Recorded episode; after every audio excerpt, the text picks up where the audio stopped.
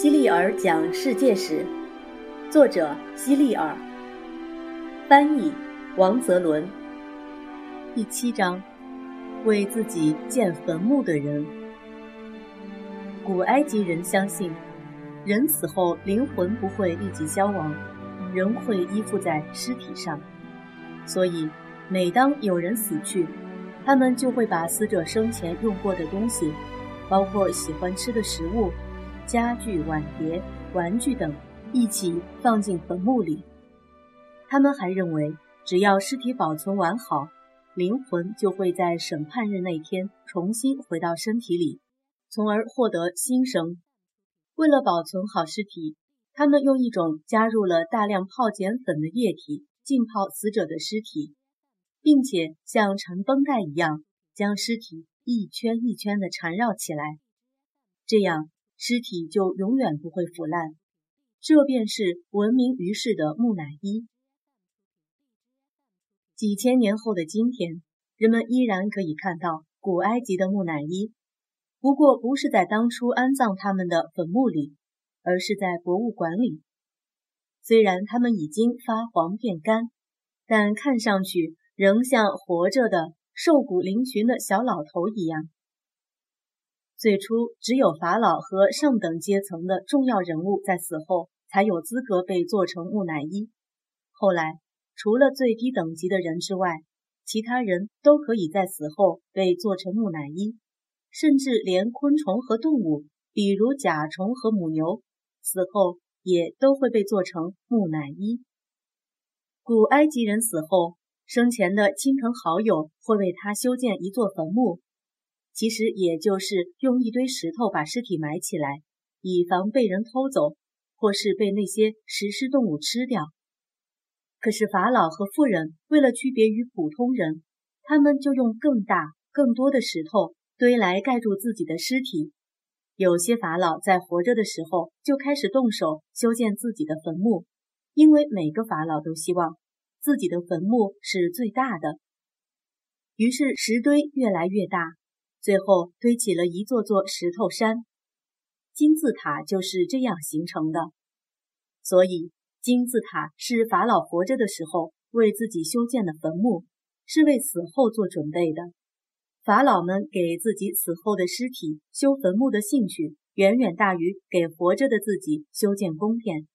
所以在埃及很少见到富丽堂皇的宫殿，却可以见到一座座高大雄伟的金字塔。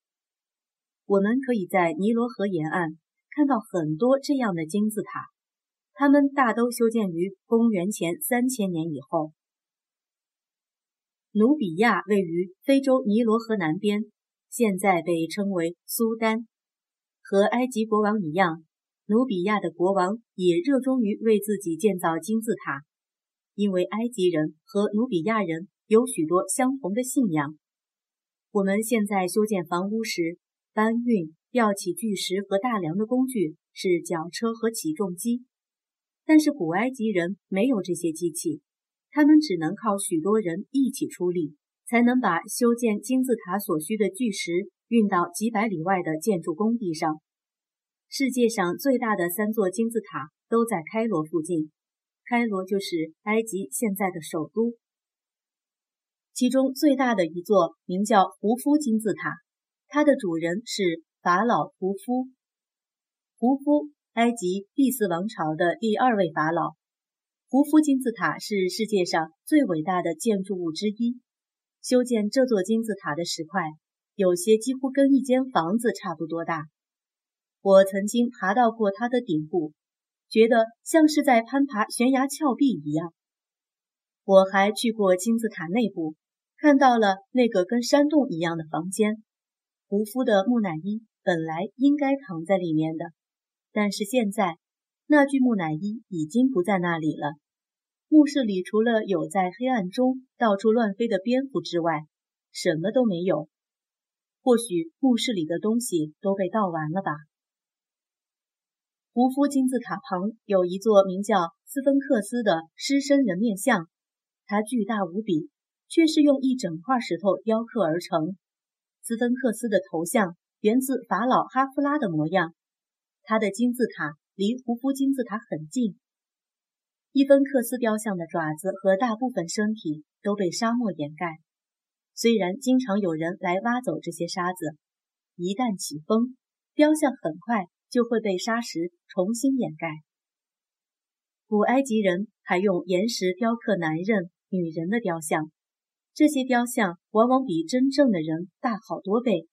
他们的姿势不一，但是无论是站着还是坐着，都呆呆的将双脚僵硬的站在地上，手紧紧贴着身体，跟有些小孩坐着等待拍照时的样子一样拘束。古埃及人用形形色色的图案来装饰庙宇、金字塔。和放置木乃伊的棺材，但是他们并不会把这些图案画得太逼真。他们画水的时候，只画代表波浪的曲线，并且把它们涂成蓝色。他们画两排人的时候，就把后面一排人画到前面一排人的上方。在画中，如果某个人比其他人大很多，那么他肯定就是法老。古埃及人喜欢把鲜艳的色彩运用在图画中，比如大量的红色、黄色和棕色。你也可以在他们的图画中看到黑皮肤的人和浅棕色皮肤的人。最初，来自埃及南部的人的皮肤是黑色的，而来自地中海附近的人的皮肤则是浅棕色的。后来，埃及人到处迁居，也不断有其他肤色的人迁到埃及。肤色已经不再是判断他们来自何处的依据。木乃伊，埃及人在制造木乃伊时，首先要把死尸的部分脑髓和全部内脏取出来，清洗干净后，填一些药料进去，再把尸体放到含有泡碱粉的液体中浸泡。经过足够长时间后，再把尸体取出来洗干净。然后用细麻布将其从头到脚包裹起来，最后在外面涂上树胶，这样一具木乃伊就做成了。胡夫金字塔，埃及有很多这种形状很像金字的塔，即金字塔，它是埃及的象征。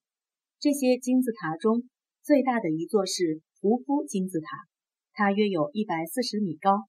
由约两百三十万块石料组成，总重量有六百八十四万吨左右。